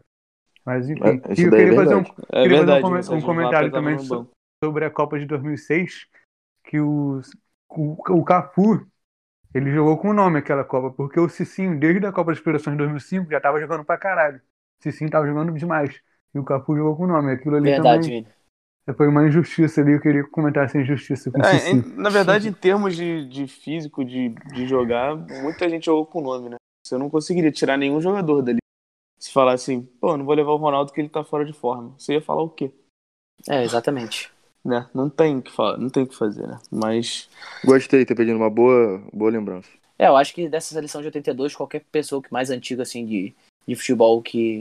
Provavelmente a, per- a pergunta que você vai fazer, qual o time, o time que mais te? Você, e provavelmente vai vir a seleção de 82. é, o meu pai fala que 82 é, É. o melhor que ele já viu. É, meu tem- pai É, também. o Meu- meu também, o meu também. Acho que todo mundo. Pode Acho que, sabe não sei se o pai de vocês, mas o meu pai disse que chorou pra caramba, né? Todo mundo tava Esperançoso, né? é, esperançoso com a seleção e é, o não falou do Leandro, pô, eu, sério, eu não, pra mim ele é o melhor da história. E, sério, tu- tricolor, botafoguense, vascaíno, todos da época, assim, falam, pô, o Leandro foi, o melhor, foi um dos melhores que eu vi. Não, não, não vejo ninguém falando mal do Leandro. É impressionante. O pai de um amigo meu que estudou comigo, o pai dele falou que o Leandro é o top 5 jogadores que ele já viu, não lateral. Sim. Top 5 jogadores que ele já viu. Ele é flamenguista, esse cara? Não, é de São Não? Paulo. É Palmeiras. Eu, eu conheço um, um tricolor doente da época que ele fala que o Leandro é o melhor jogador que ele viu. Que o, inclusive o Leandro fez um golaço contra o Fluminense, do, do- quase no meio de campo, um chute na gaveta, uma porradão no Carioca aí. Galera vendendo bem seu peixe aí pro. pro... Verdade. Mas é, faz parte. Faz não, parte. certeza. Quando o peixe é bom, qualquer um quer comprar. Olha! Não, não, assim, Frase de efeito? Acabei de inventar. Só, só- Só, Caralho. queria falar isso aqui. Não, acabei de inventar. Moleque, eu já ia, da frase de citar, efeito. já ia citar Einstein aqui. É que em ordem de idolatria, geralmente, não é, não é claro que não é unânime, mas geralmente fica Zico, Júnior e Leandro. Mas o Leandro era até, tipo, é difícil falar, mas é porque o Júnior foi campeão brasileiro em 92 e tal, foi grande responsável por isso. É, mas o Leandro era acima do Júnior tecnicamente. Só que o Leandro sofreu com problemas depois de lesão, mas ele só jogou no Flamengo, jogou a carreira toda no Flamengo. Só um dado aí. Perfeito. Perfeito, perfeito. Brabo. Não vou. Brabo. Vai lá, Vini, pode puxar seu último time aí. Então, eu queria falar do. Na verdade, eu queria fazer umas três, men- três quatro menções. Mas eu não vou falar sobre Ah, isso. então o programa até o final é só seu, pô. A gente vai Ah, eu hoje são duas Não, eu- horas de, de Eu, podcast. não- eu não vou falar sobre as menções, só vou citar. Eu vou, É, eu vou- boa, eu vou falar boa. do é o Vasco de 98, o Palmeiras de 94, o Cruzeiro de 2003, o Flamengo de 81 e o Torino da década de 40, de 40 que foi. Mano, o O cara tá um citando. o É, pô. Que E o, isso. E o Torino da década de 40, que foi pentacampeão é, italiano e teve duas temporadas que não teve por causa da Segunda Guerra Mundial, mas era um time que dominou a época no futebol italiano e era o melhor time das- do, do mundo na Não época. foi foi Cara, o Torino que teve aquele acidente de avião? Então, a Itália iria como favorita para a Copa do Mundo de 50, porque a base era o Torino, o grande Torino da época, que tinha o Mazzola e tal. Só que o avião caiu e faleceu praticamente a seleção italiana inteira, porque era a base, a base era o Torino. E depois disso, o Torino nunca mais foi o mesmo. E a Itália, inclusive, foi de- por causa do acidente de avião, foi de navio para a Copa de 50, pelo medo de, de avião. Enfim, uma informação. Mas o time que eu vou falar. Pronto. Sensacional. Isso. Falou Sou eu. rápido pra caralho. Vambora, é o, vambora. Vocês É estão o- ouvindo, pode, pode rebobinar pra, pra ouvir de novo. Vocês É o- perderam algo. O time que eu vou falar é o Uruguai de 2000, porque o Uruguai é uma seleção que, cara, é um, um país minúsculo de 3 milhões de habitantes, acho que é até menor do que o Rio de Janeiro em termos de população, e faz seleção, tipo, é bicampeão mundial, fazia tempo que não fazia uma boa campanha na Copa do Mundo, em 2010 reacendeu, é, voltou pro cenário, né? E Boa, boa. Aquela, aquela Copa 2010, pô, é o estilo aguerrido do Uruguai com Oscar Tabares, que já tá maior tempão no Uruguai, tá até hoje no Uruguai. É Tá de muleta que- no campo, ele É. fica de muleta no é, campo. é eu acho uma parada absurda a identidade que o- a seleção uruguaia tem. Em 2010 ficou muito marcada, com Forlan, com Soares botando aquela mão na bola, o Max Pereira, o Álvaro Pereira, o Arevalo, enfim, o Lodeiro, O, o louco abriu. o Luca Abreu, o Murleiro, é uma seleção... Ou seja, o time, o time do Botafogo, né? Porque todo mundo jogou no Botafogo, que você É. citou. Sim, sim, mas era uma seleção muito aguerrida e com alguns jogadores assim é, de, de- um nível técnico acima, assim, dois, três, como o Forlan e o Soares. Mas é uma, para- uma seleção que sempre faz jogo duro e aquela Copa do Mundo ali, ela chegou ali, ninguém esperava, ela chegou ali é, até a semifinal, perdeu e disputou o terceiro lugar depois contra a Alemanha. E o Forlan até foi o melhor jogador da Copa. Foi uma seleção Cara, que me marcou. Papo reto, Vini, concordo plenamente. E É eu verdade. acho que o time do Uruguai, eu lembro, jogou muito na- nas quartas, né? Contra aquele jogo histórico, pra mim foi um dos jogos, um dos melhores jogos que eu já vi em questão de emoção da- de Copa. E na semifinal contra, contra a Holanda jogou bem também. Mas esse jogo me marcou por um gol do Van Bronckhorst, sei lá, um Eu lateral. ia que falar dele. Um Porra, golaço. Lembra dessa porra, Dudu? Um Lembro. golaço do meio de campo assim, mano. Caralho, esse jogo foi muito foda. Acho que foi 3x2 Holanda, se não me engano, essa semifinal. Foi, foi. É, é, tinha Jabulani, né? Jabulani. Mas é, não é uma seleção que não ganhou título, mas é, ficou marcado pelo esse estilo aguerrido, é, até para o Uruguai não estar no cenário mais como antes. Aqui, aquela seleção ali marcou em 2010. Boa, Vini. Verdade. É uma seleção que não empolga pelo futebol jogado, É. mas empolga pela É. motivação dos caras. Os caras Exatamente. amam jogar pelo Uruguai ali, né? É, e os caras são malucos também, teve a cavadinha do Cabo contra Sim. Não, você vê a vontade dos caras jogando. Toda, É. Todo jogo de Copa, assim, que, pô, vai ser, sei lá. Acho que Portugal jogou contra o Uruguai e caiu, não foi? Nessa Copa de agora, de 2018? Pô, tu foi- falou um Foi, negócio. foi, foi, foi, foi. Eu vi na sua casa até o jogo, vi. Isso, é, foi sim, é. Então, Ah, eu tava lá também. É, É. verdade. A gente Caralho, tava lá, eu tava é, lá a gente também. tava lá, é verdade. É, em 2014 o, o. Porto- o Uruguai passou naquele grupo que tinha Itália e Inglaterra. exato, E exato. Costa Rica. E Costa É, e Rica. Costa Rica que passou, Que passou e também. é, fez uma Incrível. boa campanha. Mas enfim, é isso aí. É o Uruguai de 2010. Com Gostei, Oscar Tabares, gostei. Uruguai de Oscar Tabares. Perfeito. Tem muito mérito desse cara, né? Um gênio. Sim. É gênio, Gênio. gênio. É, ele, Gênio. consegue, ele consegue tirar o melhor do que ele tem. E hoje que não consegue nem andar direito, o Uruguai continua chegando, É. continua. É. Impressionante mesmo. Eu quero ver qual é o time de Dudu. Depois que Vini falou 17 times aí, eu quero ver se Dudu. Eu vou, eu vou. Hoje, eu vou na linha de poças do Underrated. Que foi o. Olha. Eu vou, vou dar, eu vou dar as dicas, vamos ver se você acerta o time. Se você acerta o time. É o time europeu, é, pelo menos na minha vivência de futebol, foi o primeiro time europeu assim com uma hegemonia no seu país. Vocês acertam qual é? Foi o time Lyon. que eu lembro que me marcou. Lyon, perfeito, Poços. Vou de Lyon, um time que. João Juninho Pernambucano? Perfeito. Ganhou sete. campeão. Pode falar, é, Hepta, campe- hepta campeão francês. Cara, é porque eu, eu lembro que quando menor assim, eu ia falar mais pequeno. Pe- Nossa senhora. Menor assim, eu, não- eu não- acompanhava muito futebol, futebol europeu, né? E normalmente o time que aparecia na, nas reportagens aqui do Brasil era o time do Lyon, né? Principalmente por causa do Juninho Pernambucano. E é um time que, pelo menos na minha memória, foi o primeiro time hegemônico assim, dentro do cenário europeu, dentro do seu país, né? A gente teve o Arsenal, que Poças falou, campeão invicto, mas não foi um time hegemônico dentro do país no, no campeonato principal. Sim. E agora o PSG tá fazendo mais ou menos o que o provavelmente vai passar o Lyon, né? Que nunca nenhum time europeu dentro da sua liga foi heptacampeão. Provavelmente o PSG vai passar agora. Mas foi um time que me marcou, assim, vendo o futebol europeu. Caramba, o Lyon heptacampeão, ganhou seis Copas seguidas também lá na. Ganhou tudo, tudo seguidamente, assim. E eu lembro do. Tinha alguns brasileiros também, né? Tinha o Cris, o Edmilson jogou lá, o Caçapa, Juninho Pernambucano, o Fred passou uma época lá. É, o Fred Enfim. gol contra o Real Madrid, não fez? Numa Champions. Fez, fez, fez. Enfim, foi um time que. Não um O- time que marcou a O história do futebol. Benzema. O próprio, é, o próprio Neymar também jogou lá uma. Depois ele veio pro Jogou. Corinthians. É, tem muitos jogadores, né? Se eu falar aqui, talvez o pessoal não lembre Sim, muito, mas sim. tinha, tinha o- aquele carequinha que era da França, o Já... goleiro. Ah, é verdade. Tinha o Diarra é. também, que posso ia falar. Mano, é... esse time aí foi... é bizarro, né, mano? E foi do nada, né? Porque o Lyon não tinha título francês, se eu não me engano. Aí chegou Exato. o Juninho. Juninho foi meio que o- um dos principais ali durante sete anos e copando tudo. Copando ele, tudo. ele é o símbolo, né? Desse, desse, dessa era. Exatamente, exatamente. Fazer uma homenagem aos amigos vascaínos também que eu no nosso podcast aí. Colocar o time do Leão pelo Juninho Opa, sal- salve aí. pro Vasco. O Vasco tem uma É, grande... mas o Vini falou sobre o Vasco de 98, falou bastante sobre ele. Falou, falou só o uma time, né? pequena menção só. Ah, mas, mas é isso, acho que não tem nem muito, nem muito o que falar, né? Porque a gente realmente. ah, eu vi muito o Leão do Juninho Pernambucano jogar. Não, não vi. Mas foi um time que me marcou assim pela, pela hegemonia que, que conquistou dentro da França, né? É, por causa disso, o Juninho Pernambucano era É rei lá. figurinha. É, é rei lá e era a figurinha certa na seleção brasileira, né? Exato, Também. exato. Exato. E eu, É, eu acho que você falou desse meio do. Tem um. Esse moleque aí que a gente. que foi pra lá agora, o Bruno Guimarães. Na moral, esse moleque aí eu acho que tem um futuro absurdo no futebol brasileiro. Quer Também dizer, na, na seleção brasileira e no futebol lá europeu.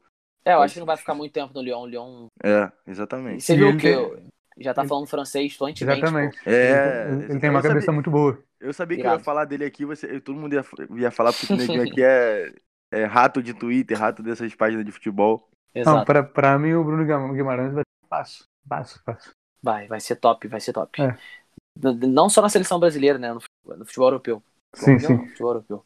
Mas, é, cara, eu acho que é isso. Alguém tentar fazer uma rodada de menção rosa aí, se, se deixar, né? Vini Porra, depois que 800 Vini números. falou, eu não sei mais. 800 o que o times. Vini vai Cara, eu tenho uma menção rosa que eu escolhi aqui, tá ligado? Mas é porque era muito antiga, só que eu, eu cheguei, eu fiquei impressionado com os números e com os jogadores que jogaram. Talvez Vini possa me ajudar, que conhece mais do futebol italiano. Pode foi falar, o- posso. foi o Milan de 81, 82, se não me engano. O... Cara, foi o Milan que teve Baresi, Van Basten. que Baresi porrada- e Baresi e Maldini na zaga? É, Van Basten, que ganhou uma porrada de título europeu também, que o Milan é um dos maiores campeões eu- europeus. Ah, o Milan tem sete Champions, né? Sete, É. não, nove. E ganhou, agora? ganhou- Não, são sete. São sete, são sete. É. Um dos. Mano, e essa época eles ganharam quatro, tá ligado? Nessa mesma com essa geração aí de Baresi, Van Basten, Maldini, porra. A galera era sinistra. Eu acho, que- eu acho que era 80, 88, 89, ou então 81, 82. Era nessa época aí, foram uns anos aí. Eu ia falar, só que eu acabei que não, não peguei aqui pra dar uma estudada. Mas é, o time do Milan aí é um dos times que marcou história no futebol italiano e europeu. Eu acho que foi 88, porque o Maldini em 81 não ia conseguir, não. É. é. Se bem que o Maldini jogou até 42, né? Mas aí seria meio impossível. É, né? mas é Seria, seria 81. meio que dark. Seria meio que dark. Exatamente. Tep, tem alguma menção? Porra, eu não consigo pensar em nenhuma depois que Vini. Vini acabou com as minhas menções honrosas. É, vou falar Brasil de 1970. É Boa, uma tá. grande menção honrosa que é a única equipe que ganhou a Copa ganhando todos os jogos. Boa. É isso, é isso. Eu Eu ia tinha falar- Pelé, né? É, É, a Vini- gente- Tinha Pelé, exatamente. Essa daí eu acho que a gente nem precisava falar, porque todo mundo sabe que é, é, uma, é uma- O nego fala que é a maior da É a história, né? máquina, porra. É, é a maior da história, com certeza. Deixa eu, ver, eu acho que seria até clichê a gente falar essa seleção. É, mas tem que ter a menção honrosa pra ela. Tem que ter a menção honrosa. gostou de ter menção honrosa. Daqui a pouco ele faz É, a menção honrosa dele aí. É, então, se vocês me permitirem, eu tenho mais uma.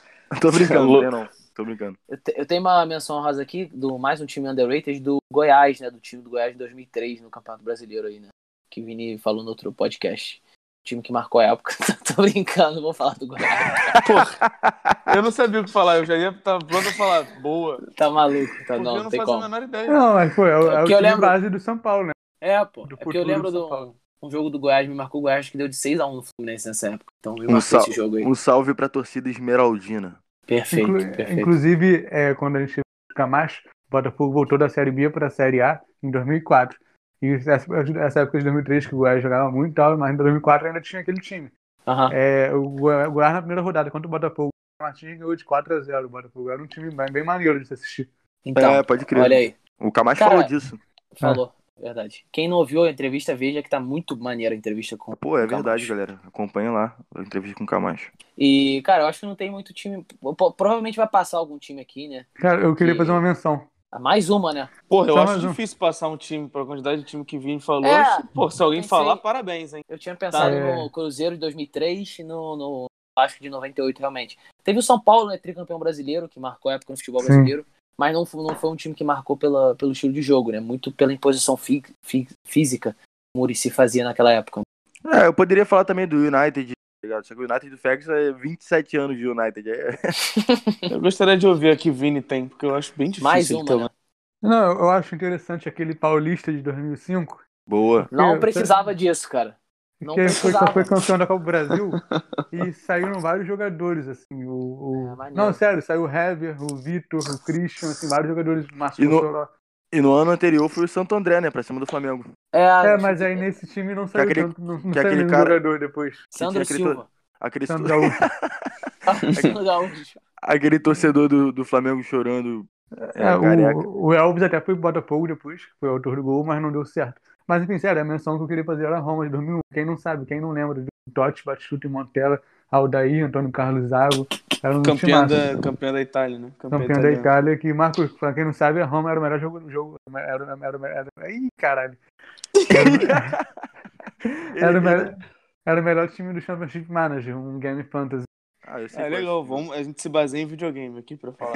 Não, não, pô, é porque, pô, a Roma marcou, Cafu, tinha o Cafu também marcou. Mas eu, du- eu duvido que essa, que essa Roma aí ganharia o 2022 no modo carreira do FIFA. Já que estamos falando de Eu jogo. pensei que Poças ia falar do. que Eu duvido que essa Roma de 2001 ganharia do Botafogo de 2007. 2007, é, também acho que eu ia É, falar mas eu, não, eu não sou tão clichê assim, eu tenho um senso de humor muito bom. Entendi. Cara, o, o, Bo- o Botafogo de 2007 foi prejudicado também pela falta Olha de goleiro. só. Pela falta de goleiro, né? Não só Pensei- Chester. É, também, mas eu pensei que tu ia falar da prejudicado pela arbit- arbitragem. Não, porque- sim, mas- aí já vai começar uma discussão aqui É. que eu não quero ter agora. Mas eu acho que aquele time ali tinha tudo pra ganhar a Copa do Brasil, que o Fluminense ganhou. Mas, enfim. Olha aí, olha como o Vini é. Mas eu concordo Cara, com você, Vini. Boa, boa. Valeu, Vini. Mais alguma menção rosa, Vini? Mais algum time no mundo que você queira falar? Não, não, só isso. Só Por, beleza, isso, por né? hoje é só. Beleza. Então Então é bem. isso. É isso, rapaziada. Fechamos mais um episódio, o nono episódio. O próximo será o décimo. Conseguiremos fechar duas mãos de podcasts histórico. Porra, brabo, brabo. Alegria. Histórico. Alegria. Não, e foi um é grande. isso. hoje foi um grande, uma resenha boa. Esses Mais uma, né, podcasts de, de top 3, assim, eu acho maneiro que dá uma Verdade. diversificada. Verdade, tem razão. Mas então é isso, rapaziada. Fechando mais um episódio aqui. Queria agradecer mais uma vez pelo todo o feedback e o apoio que vocês estão dando pra gente. Está muito maneiro. Todo mundo aqui gosta muito de fazer. E é isso. A gente, não, a gente começou fazendo pra gente, né? A gente faz muito ainda pra gente, que é uma resenha muito que a gente gosta muito de fazer. Mas acho que a gente também tá Exato. fazendo muito por vocês também, que tem uma galera muito boa ouvindo. Pô, uma galera muito boa e a galera sempre tá comentando, assim, todos os nossos grupos de amigos, assim, deve ter um, um amigo comentando, falando com a gente, falando. Verdade. Então é, é importante aí que vocês saibam que a gente tá sempre aqui pra você. Mais uma frase de efeito. Mais uma frase de efeito. Ana Maria Braga. É, Mas mas então é, é isso. é isso aí. Grande episódio. É isso, rapaziada. Então fechou. Pedimos desculpas mais uma vez pelo erros técnicos aí, principalmente na divulgação do episódio, né? Estamos com alguns problemas, mas semana que vem, domingo, será postado. Beleza? Então é isso. É isso. Valeu, rapaziada. Até semana que Valeu. vem. Valeu, valeu. Valeu. Dudu. Dudu. Valeu, toca, de, toca de cotovelo. Valeu. Valeu.